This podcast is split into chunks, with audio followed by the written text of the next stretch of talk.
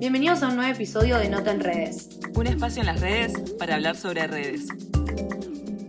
El otro día invité a una amiga a comer a mi casa y pasamos un montón de tiempo cocinando, no sé por qué nos tardamos demasiado, total que yo tenía demasiada hambre ya que, o sea, lo que quería era sentarme a comer. Entonces servimos todo en la mesa y cuando ya yo me estoy preparando el taco, ya lo tengo casi que en la boca, me dice, no, no, para, para, para le tengo que tomar una foto para subirla a Instagram, no sé qué, y yo, que, ah, dale, me, me estás odiando, o sea, tengo hambre, quiero comer ya, y, y, y tú quieres tomarle una foto, bueno, dale, dejo que tome la foto, y después pienso, es algo que yo también hago, o sea, me le estoy quejando, pero es algo que yo también hago todo el tiempo, o sea, creo que estamos en un punto en el que queremos compartir todo lo que hacemos todo el tiempo. Sí, yo creo que todos lo hacemos y además lo hacemos hasta inconscientemente. Es como que es automático ya. Y, y el otro día pensaba como que no, no alcanza con compartir la foto, sino que tenés que compartir todo. Tenés que compartir con quiénes estabas. Si etiquetas a todos tus amigos, tenés que compartir a dónde fuiste a comer y pones la locación del lugar, a qué hora fuiste a comer. Entonces, como que no alcanza con la foto ya. Sí, sí. Y los mencionas. Mencionas a los amigos para que ellos reposteen en la historia. Estuvimos juntos, Claro, sí. Sí, esto se volvió tan común, digamos, todo el mundo lo hace. Yo también subo fotos, historias, a dónde voy a comer, dónde estuve, dónde fui a tomar algo.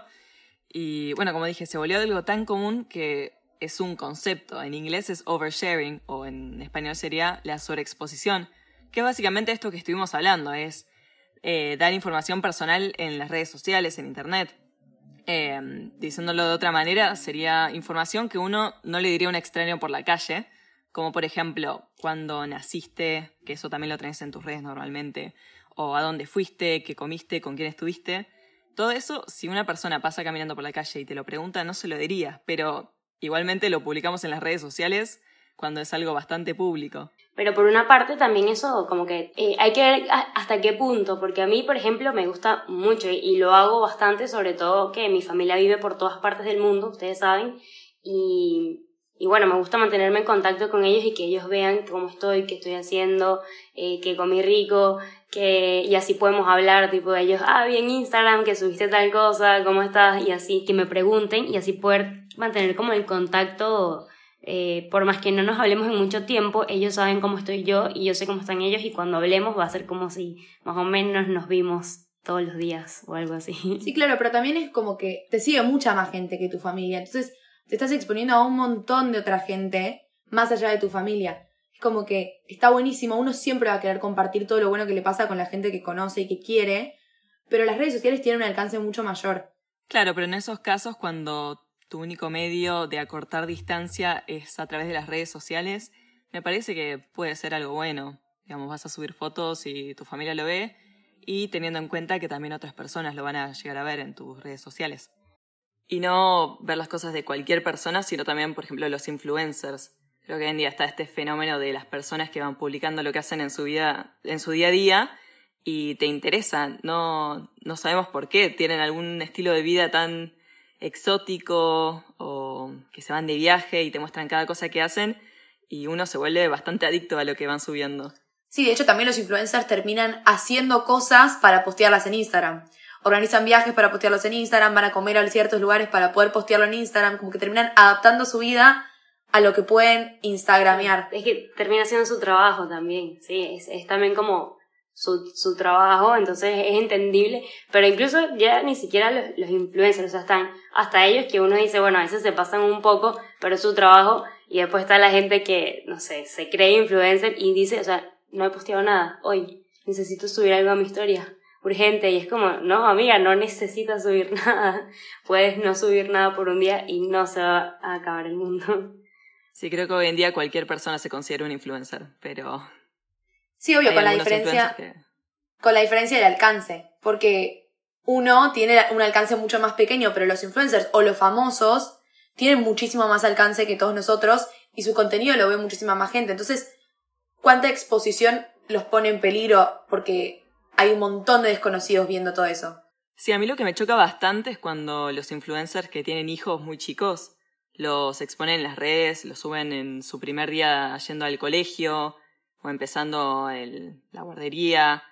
Y son unos chicos tan chicos que siento que no son conscientes de lo que está pasando, pero los muestran como si fueran los chicos los famosos, cuando en realidad la gente los sigue también, digamos, por la gente. Claro, que, que es raro ahora, porque ¿qué pasaba? Antes, obviamente, los famosos no se tenían hijos y eh, lo, era mucho más fácil ocultarlos, tipo, lo, lo ocultabas del paparazzi y, y, listo, tipo, muchísimos famosos me acuerdo que hacían eso, pero ahora no, ahora como que no hay un límite, claro, está como todo muy borroso y, y son ellos mismos los que suben a, su, a sus redes sociales, sobre todo a Instagram, tipo eso que estaba diciendo Sol, videitos del, del nene chiquito, no sé, todo, desde dando los primeros pasos hasta, hasta haciendo cualquier cosa que, que hace un niño chiquito. Como Marley y su hijo Mirko, que hasta Mirko tiene una propia cuenta de Instagram y sube todo lo que va haciendo todos los días. Que además obviamente no maneja. Claro, sí. lo, lo maneja alguien por él. Y fue muy criticado por eso también Marley, por exponer tanto a su hijo. Y él dijo que bueno, que a su hijo le divierte posar para las fotos y los videos,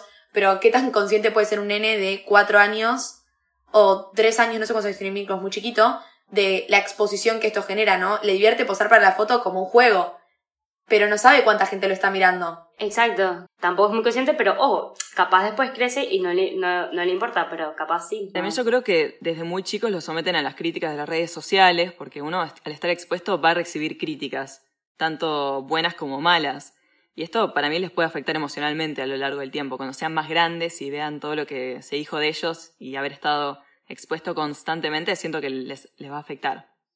De hecho, la hija de Griselda Siciliani y Adrián Suar a los seis años le pidió a la mamá que no suba más fotos de ella. Eh, No, fueron a ¿en comprar serio? ropa. Sí, a los seis años fueron a comprar ropa y la vendedora le mencionó algo que había visto en un video. No, no me acuerdo bien qué era, pero algo como, no sé, a vos te gustan los toboganes. Y la nena se asustó mucho y le preguntó a su mamá por qué alguien que ella no conocía sabía tanto de su vida. Eh, a lo que la mamá le explicó que ella subía videos suyos a las redes sociales y la nena le pidió que no suba más nada. Tuvieron que hablarlo y de hecho le preguntó si podía preguntarle antes de subir algo. Y la nena le, dijo de vuelta, no quiero que subas más nada mío. Muy, muy loco. Y es que yo creo que la sobreexposición puede llevar a muchos, muchos problemas. Tanto como, por ejemplo, eh, la inseguridad con esto que dijiste. Siento que la exposición que tenía esta, esta nena en las redes sociales quizá le podía generar una cierta inseguridad y gente que no la conoce puede saber cada cosa que está haciendo y creo que sí, la expone a cualquier peligro, como ciberbullying, acoso, hasta eh, robo en persona, porque van a saber por dónde está. Sí, a mí lo que me choquea también, no solo los peligros a los que te expones, sino qué contenido es lo que se expone, lo que se expone en las redes sociales. Nunca se exponen las cosas malas. Hay como una sobreexposición de todo lo bueno y todo lo lindo y todo lo instagramiable, pero hay como una falta de exposición de todos los problemas de la vida real. Entonces genera como esta distorsión de la realidad, como una falsa realidad de que todas las vidas son espectaculares y maravillosas, menos la mía, que tiene algunos problemas. Entonces, por ejemplo, en TikTok había una pareja que tiene más de 5 millones de seguidores que subían videos familiares con su hija todo el tiempo. Era una exposición de la intimidad de, su casa, de su vida, eh, de la que todos esos seguidores se sentían parte. Y hace unos días anunciaron que se separaban. Pero lo loco no es que se separen, sino que seis días antes habían posteado videos como si nada.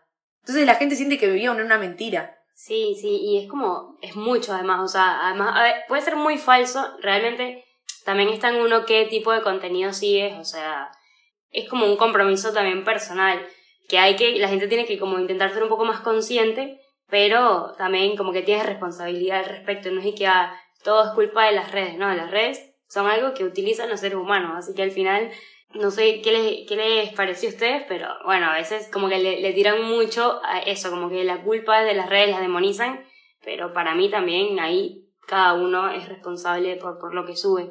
Y por esa distorsión de la realidad que dice Aliki, o sea, que, que capaz no todo es feliz, entonces, ¿por qué no? ¿Por qué no subo yo algo que, que, que no sea tipo perfecto y, y ayudo a que sea otro tipo de ambiente? Claro, para mí es una cuestión de balance. Tener en cuenta que lo que se sube a las redes no es completamente la realidad, entonces, eh, digamos, saber que se está mostrando una parte, normalmente se muestra una parte buena, y también tener cuidado con no subir cada cosa que haces por tener un poco de, tener un poco más en cuenta la seguridad de uno mismo, como vos dijiste, Clau, de tener tu cuenta privada quizá, Pero para mí es esto de una cuestión de balance y entender un poco más las redes. Sí, totalmente. Sí, como, como todo en la vida. Sí, totalmente. Y además ser consumidores conscientes y entender que lo que vemos no todo es 100% cierto y no todo es 100% Y así. al final te creas el Instagram como para tener presencia y para pasarla bien, así que listo, no te enredes con eso. Y nos vemos en el próximo episodio.